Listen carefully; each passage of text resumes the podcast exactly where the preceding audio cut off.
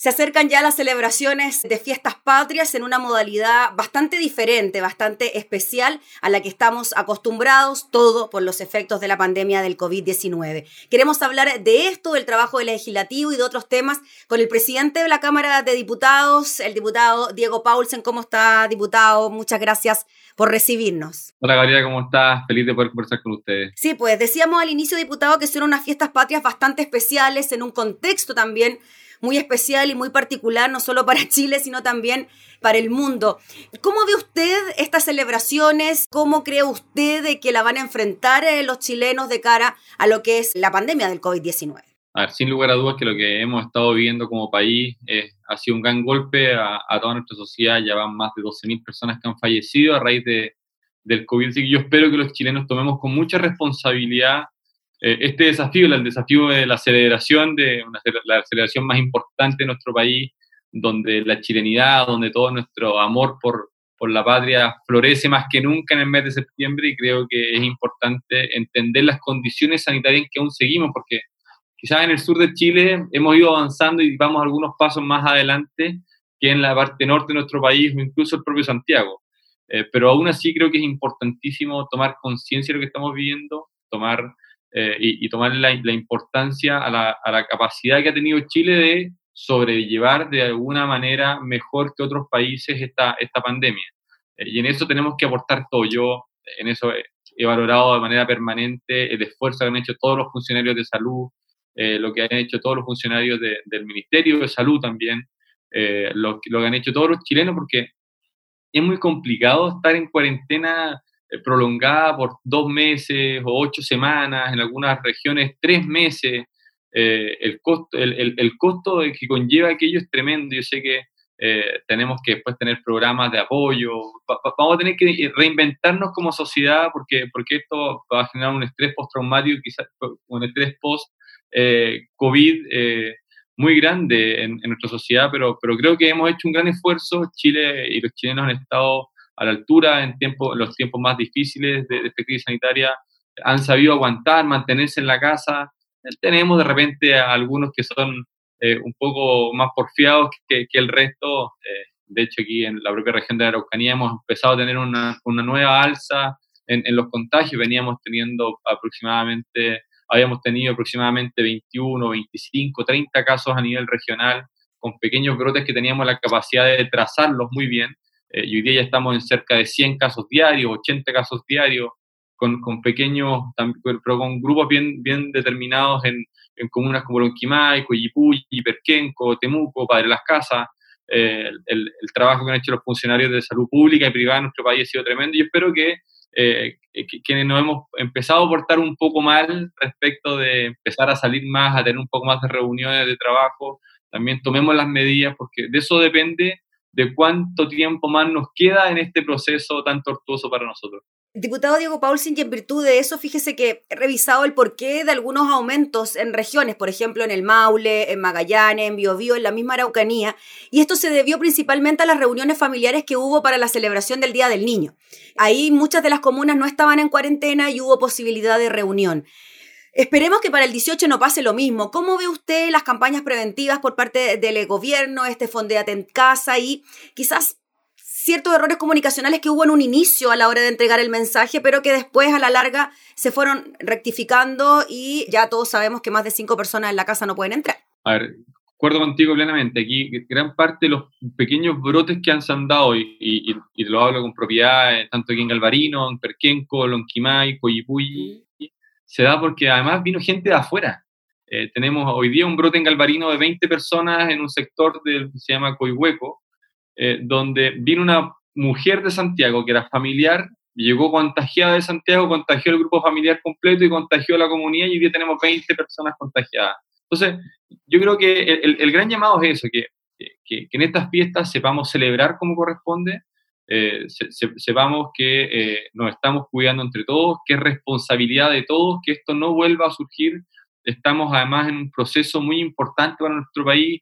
Estamos, vamos a estar a 40, 45 días del próximo plebiscito que define si queremos o no una nueva constitución. O sea, si, queremos que, que, que, esto avance en nuestro calendario, eh, social, político, eh, esté establecido, también tenemos que ser cuidadosos en lo que queremos y en cómo lo queremos llevar adelante en, algunos, en algunas semanas más. Yo creo que, en eso, ojalá, ah, y en eso comparto contigo, sin lugar a dudas, algunos funcionarios han, han, equivocado la forma en que han transmitido el mensaje, lo importante es saber envendarlo, asumir que, que se han equivocado, porque en esto, a esto ha sido una, un, un, aprendizaje para, para, todos. Yo creo que eh, ninguna persona que, que, esté en el mundo público pudo haber dicho que tenía la bolita mágica para determinar de qué manera esto se sobrellevaba. Entonces hemos ido teniendo que eh, muchas veces hacer pruebas, eh, ensayos y quizás ensayo-error, nuevamente pruebas, y hemos ido acertando. Yo creo que en eso la, la labor que hizo el propio ministro, el ex ministro Mañalich y el, y el, y el doctor París en la actualidad eh, ha sido lo correcto. Se han, quizás se han podido cometer algunos errores eh, menores, pero, pero, al fin y al cabo hemos tenido un sistema de salud que no, nunca colapsó, que nunca estuvo el dilema de la última cama, que, que de una u otra manera hemos tratado de eh, avanzar pudiendo establecerle a todos los chilenos la atención de, de, de, primera fuente en cada hospital público, en cada hospital o clínica privada, la gente estuvo con la mayor de las voluntades trabajando, no faltaron equipos, eh, o sea, hubo una descapacitación en tiempo récord a, a TENS enfermeros, enfermeras, y la verdad que eso ha permitido que, ese trabajo en conjunto y a la voluntad y la disposición de la gente, del personal de salud, en, que nunca estuvimos en ese dilema. Ya que mencionó al ministro Mañalich, eh, ¿qué le parece la acusación constitucional presentada contra el ex jefe de la cartera de salud? Se presentó ahí justo en el límite del tiempo.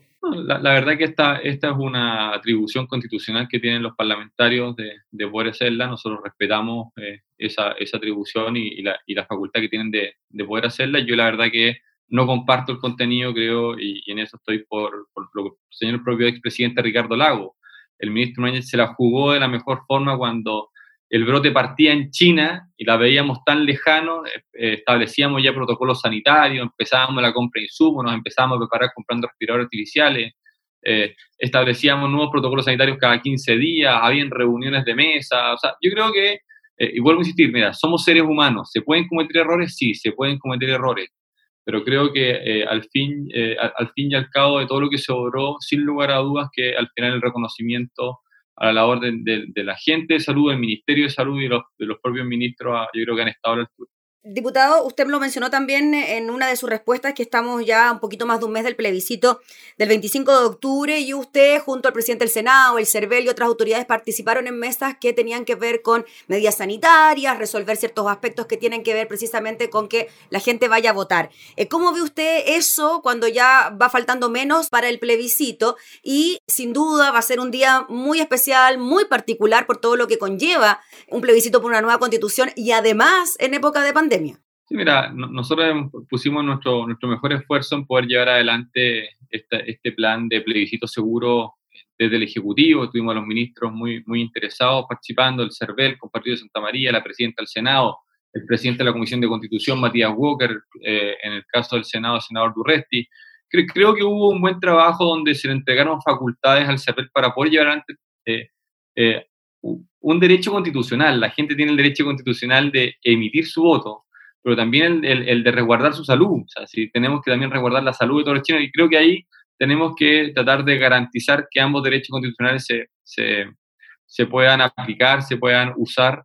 Eh, yo espero que el plebiscito se lleve de buena manera. Cuando hablábamos hace un mes atrás, yo me acuerdo que hemos tenido reuniones con la mesa del saber todas las semanas, pero hace un mes atrás, cuando con la presidenta del Senado convocamos estas mesas de trabajo eh, pensábamos que los casos activos al 25 de octubre iban a ser cerca de los 5.000, siempre bajando. Lamentablemente nos, hemos mantenido cerca de 15.000 en las últimas dos semanas. Mm. Eh, pero tengo la esperanza de que, de, que, de que, estas celebraciones puedan ser en familia y que nos permitan tener una pequeña cuarentena familiar preventiva el, el, 18 eh, y, que, y, que y, que entendamos la, la importancia y la relevancia de todos los consejos que nos están dando tanto de la sociedad civil, del colegio médico, esta mesa, de, esta mesa social COVID, porque, porque creo que eh, a todos nos interesa que salir luego de la crisis que estamos viviendo, tenemos que enfrentar una peor que va a ser también la económica y social eh, en los próximos dos años y creo que tenemos que estar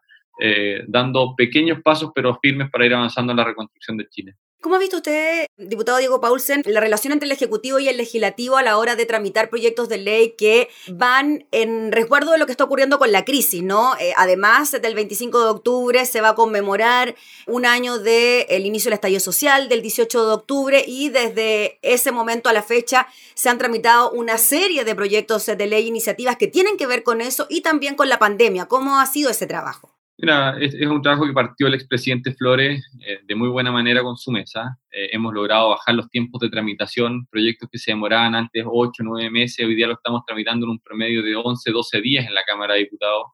Eh, hemos visto una voluntad para poder avanzar de todos los comités parlamentarios, porque además, cuando asumimos nosotros el 7 de abril de este año, establecimos un protocolo también de funcionamiento de sesiones telemáticas que nos permitió que teníamos que tener un acuerdo de dos tercios de los comités parlamentarios para poder, poder funcionar de manera telemática.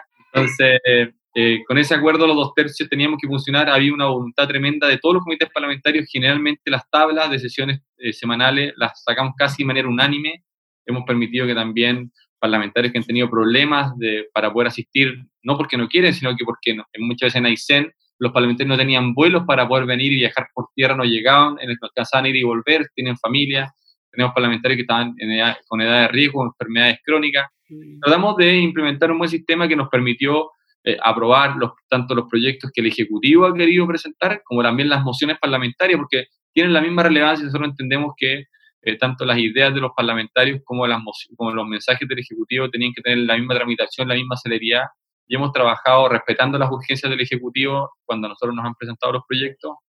Y hemos tratado de ser un interlocutor válido entre el Ejecutivo y el, el, Congreso también para llevar las consultas y las diferentes opiniones de todos los sectores políticos para ponerle urgencia a algunos, algunas mociones parlamentarias. De hecho, se ha seguido el conducto regular, eh, ¿no, presidente? En cuanto a si se declara admisible o no una iniciativa por la mesa, con un informe de secretaría, después esto se somete a votación si es que no hay concordancia y así, ¿no? O sea, las mociones parlamentarias también tienen su conducto regular a la hora de poder tramitarse. Sí, sin lugar a duda, eso fue una de las cosas que nosotros logramos instaurar y, pretendo dejarla, eh, ojalá para siempre, en, en, la forma de, de, de tramitación, es que establecimos un grupo de cinco personas en la Secretaría General, las cinco personas dan su opinión, eh, como es número impar, siempre va a ganar una opción eh, y por lo tanto esa es la opción que toma el presidente y no vamos, vamos a despolitizar las decisiones respecto a las admisibilidades o incondicional de los proyectos de ley y va a ser más bien una secretaría técnica la que va a determinar aquello. Sí, diputado Diego Paulsen, no le puedo dejar de preguntar por la situación de su zona, de la Araucanía.